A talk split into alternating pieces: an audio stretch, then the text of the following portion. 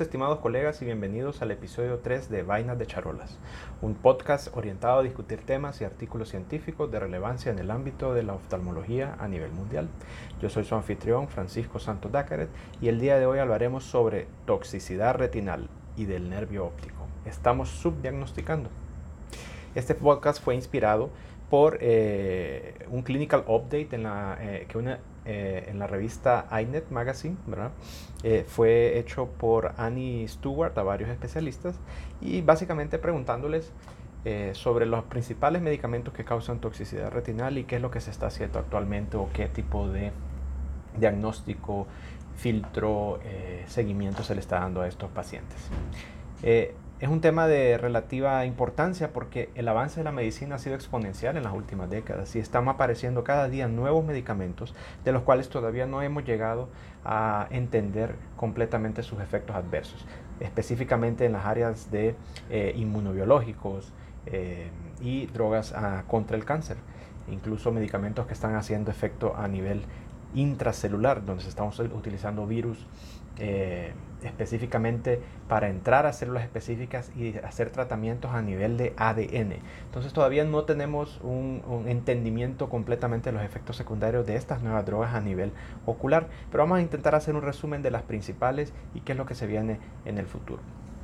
Eh, si usted no es médico y está viendo o escuchando este programa, recuerde que eh, los efectos secundarios de los medicamentos no son 100% en todos los pacientes. Entonces muchas de las cosas que vamos a hablar aquí, por favor no entienda como que hay que suspender el medicamento si lo está usando de inmediato. Cualquier medicamento que usted esté usando, si está siendo mencionado en este podcast, por favor consulte con su reumatólogo si eh, es necesario o no retirarlo. Pero por favor no vaya a retirar el medicamento sin la orientación de su médico de cabecera. Empecemos con la hidroxicloroquina. Eh, y en este caso, antes de comenzar de lleno al tema, tenemos que preguntarnos como oftalmólogos y como cirujanos de retina, ¿estamos haciendo una anamnesis adecuada?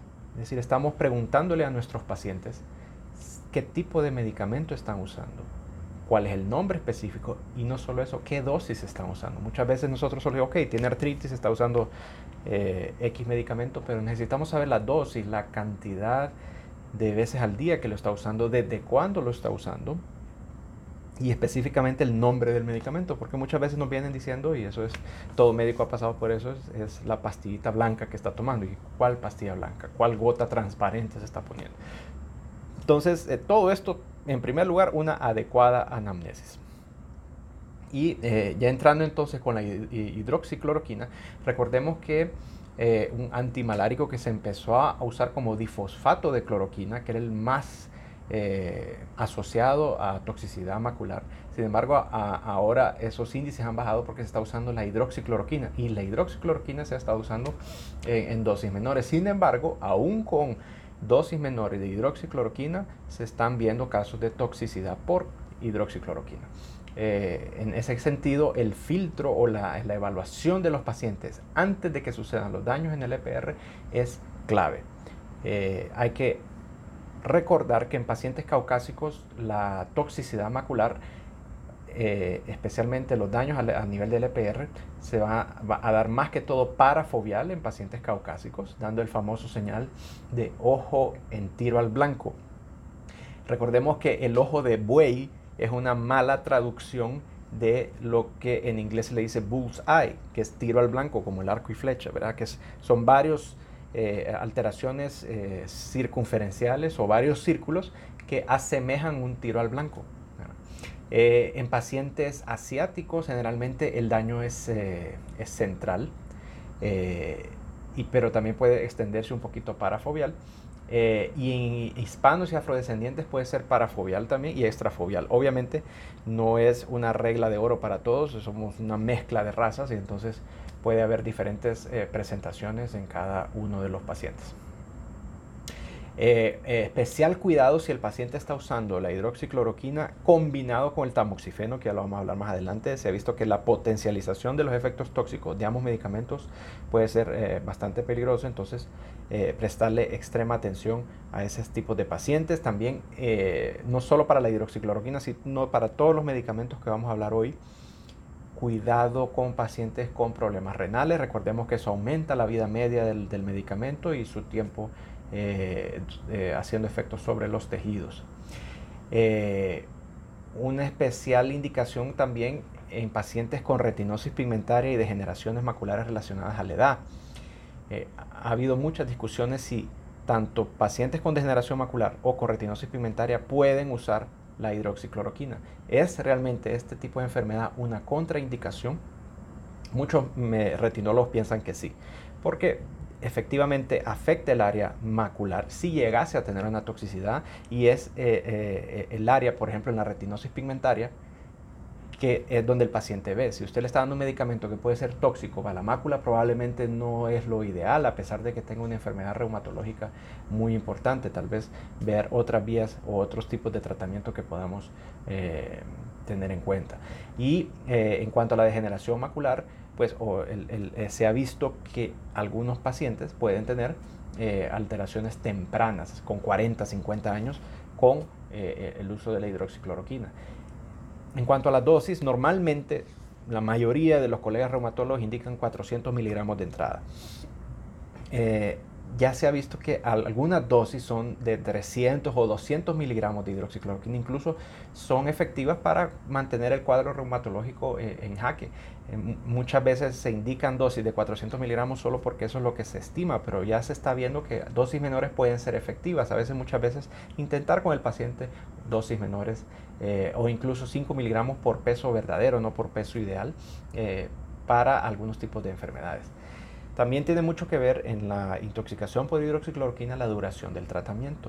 Se ha visto que pacientes, hasta el 1% de los pacientes pueden tener toxicidad macular en los primeros 5 años de tratamiento a dosis de 400 miligramos. Y cuando se usa más de 20 años el medicamento, puede llegar hasta el 20% la cantidad de personas que tienen algún señal de toxicidad macular. Si el paciente ya tiene 20 años de estar usando el medicamento y no hay ningún indicio de toxicidad, el chance de que le dé toxicidad en el futuro es del 4%. Entonces, si pasó esa barrera de los 20 años, es muy poco probable que vaya a tener problemas a nivel eh, macular. En ese sentido, el control ideal eh, en los primeros 5 años del uso del medicamento es básicamente ninguno. A partir del quinto año de tratamiento con hidroxicloroquina, debemos empezar a hacer exámenes eh, seriados anualmente. En este caso, los que más se estiman son el campo visual 10-2 con estímulo rojo. Recordemos que el que más se usa es el, el 24-2 citafaso, el 32, pero en este caso el 10-2 con estímulo rojo y un OCT macular. Esos dos exámenes son suficientes para eh, intentar detectar exámenes, eh, alteraciones tempranas. Obviamente tenemos el electroretinograma multifocal, en Honduras no lo tenemos disponible, así como en varias partes del mundo es extremadamente eh, difícil de conseguir. sin embargo, también puede ser útil en la detección temprana de, estas alteraciones. Ya hay algunos casos reportados de pacientes con evidencia clínica de maculopatía en, en, en, en albo, en, tiro al blanco, que tienen el electroretinograma multifocal normal. Entonces, tampoco es como que las alteraciones en el electroretinograma multifocal son eh, patogneumónicas. Una combinación de los tres exámenes sería lo ideal, pero si no tenemos el electroretinograma, nuevamente, campo visual 10-2 con estímulo rojo y OCT macular una vez al año a partir de los 5 años de usar hidroxicloroquina 400 miligramos o la dosis que se indique. De nuevo, la hidroxicloroquina vino a disminuir mucho los casos de toxicidad, pero todavía se están dando casos eh, eh, reportados en la literatura. Pasemos ahora al etambutol. Todo el mundo lo conoce, verás un antibiótico de uso muy frecuente, especialmente para pacientes con tuberculosis pulmonar y extrapulmonar. Eh, es un antibiótico que se usa eh, durante varios meses, por eso el, índice de toxicidad puede llegar a ser alto. Eh, generalmente el paciente se presenta con baja visual y fotofobia, especialmente dificultad para adaptación al oscuro y tal vez lo más característico, pero no necesariamente lo primero, es la falta de visualización de colores o la discramotopsia. Eh, por eso es importante que en estos pacientes, antes de iniciar tratamiento, se le haga un examen de visión de colores. Porque nosotros podemos ver si él ya tenía una alteración antes de y después no confundirnos a, mitad de camino por una toxicidad por etambutol. El seguimiento de estos pacientes debe ser mensual desde que inicia el tratamiento con etambutol, tiene que ser revisado por un oftalmólogo una vez al mes con agudeza visual y visión de colores. No hay necesidad de hacer OCT ni campos visuales. Eh, generalmente las dosis abajo de 30 miligramos por kilo día están a salvo. son, son casos que muy raras veces presentan toxicidad del disco óptico. Eh, sin embargo, no están exentos. Eh, Ojo con pacientes con alteraciones renales, de nuevo pueden alterar la vida media del medicamento y la ventaja que de todas las que vamos a hablar hoy es la única que es reversible si suspendemos el etambutol. Entonces si lo detectamos a tiempo, la visión de colores regresa, la baja visión desaparece y la adaptación al oscuro vuelve a ser a lo normal. Entonces mucho cuidado con los pacientes que están usando etambutol. Hablemos ahora del pentosan. El pentosan es un medicamento que se ha venido usando mucho, mucho para la cistitis crónica, especialmente en mujeres. Este tipo de eh, medicamento puede darnos lo que le llamamos una maculopatía pigmentaria central bilateral.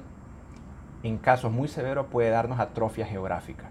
Eh, generalmente es asintomático y eh, si da síntomas da una pobre adaptación al oscuro siempre hay que sospechar de toxicidad medicamentosa en maculopatías pigmentarias, específicamente en pacientes con 40, eh, 50 años, que empezamos a ver alteraciones pigmentarias en la retina, eh, no sabemos si son drusas, no sabemos si son otras cosas, eh, y tienen 50 años, están usando varios medicamentos, siempre, siempre sospechan una toxicidad macular en estos pacientes. En estos casos la autofluorescencia es clave porque nos va a diferenciar muy bien de una drusa por degeneración macular a una alteración pigmentaria LPR por una toxicidad. Entonces es un examen bastante sencillo si tiene el aparato en, su clínica. Infelizmente aquí en Santa Lucía no lo tenemos, pero es la autofluorescencia, nos ayuda mucho a diferenciar estos casos. Hablemos también un poquito de la tioridacina. La tioridacina es un antipsicótico. Eh, generalmente da alteraciones retinales en dosis mayores a 1000 miligramos por día y lo que sucede es una disrupción del epitelio pigmentario de la retina. Eh, no solo en la mácula, sino que puede extenderse hasta la periferia. Y el efecto es acumulativo. Por ser almacenado en el EPR, puede continuar el daño a nivel de la retina aún descontinuando la droga. Entonces es, uno de los antipsicóticos que sí llega a dar problemas. Eh, eh, infelizmente, aunque suspendamos el medicamento, avanza. Y de nuevo, son dosis bastante altas, son dosis prácticamente de un gramo al día. Sin embargo, si hay algún paciente suyo que esté bajo este régimen de medicamento, se recomienda un control anual también. Y entrando al, gran monstruo que es el, cáncer actualmente, el problema del cáncer es que tenemos tantas drogas nuevas que están saliendo cada año, nosotros vemos drogas nuevas eh, en el mercado y la grande mayoría de ellas especialmente las inmunobiológicas, pues estamos viendo problemas de uveitis, ¿verdad? Por efectos a nivel ocular, obviamente. Pero hablando de algunos de ellos, eh, específicamente el tamoxifeno, que es uno de los más usados especialmente para pacientes ya pues que pasaron sus, sus procesos de quimioterapia, radioterapia, más un, medicamento de control, ¿verdad? Este puede causar depósitos cristalinos intrarretinales, causando baja visual eh, y alteración de la visión de colores. Eh, Pacientes que están en uso de tamoxifeno deben ser evaluados una vez al año también con eh, visión de colores. Existen actualmente los inhibidores MEC o los inhibidores de la quinasa mitógenamente activada.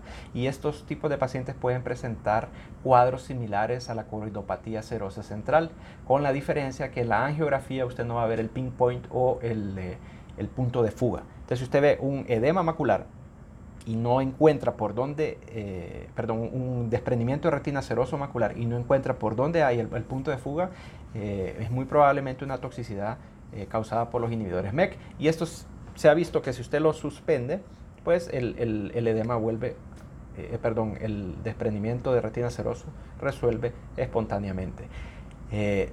También los inhibidores checkpoint, que son otros medicamentos nuevos que se están usando para el tratamiento con cáncer, están dando desprendimientos de retinas serosos multifocales muy parecidos a los que vemos en el síndrome de Bokji-Koyanagi-Arada. Eh, entonces, eh, eso nos orienta un poquito a qué es lo que está pasando. Ojo con estos tres medicamentos. Tamoxifeno, inhibidores MEC e inhibidores checkpoint son medicamentos que se están usando para tratar enfermedades potencialmente eh, asesinas, es decir, enfermedades que pueden matar a nuestro paciente. Entonces, eh, hay que medir muy bien el riesgo-beneficio de continuar o descontinuar los medicamentos junto con el oncólogo. Eh, y se vienen muchos medicamentos nuevos, especialmente inmunobiológicos, y no solo eso, los eh, inmunobiológicos biosimilares, es decir, las moléculas llamadas genéricas, que no se le puede llamar genéricas porque no son iguales a la molécula original, eh, y no sabemos hasta qué punto estos medicamentos eh, a nivel sistémico e incluso intracular pueden causar efectos en la retina. Bien, esto ha sido todo para este episodio de Vainas de Charolas. Les recuerdo que pueden ver las notas de este tema junto con la bibliografía utilizada en el link de la descripción. Por su atención muy agradecido y hasta la próxima.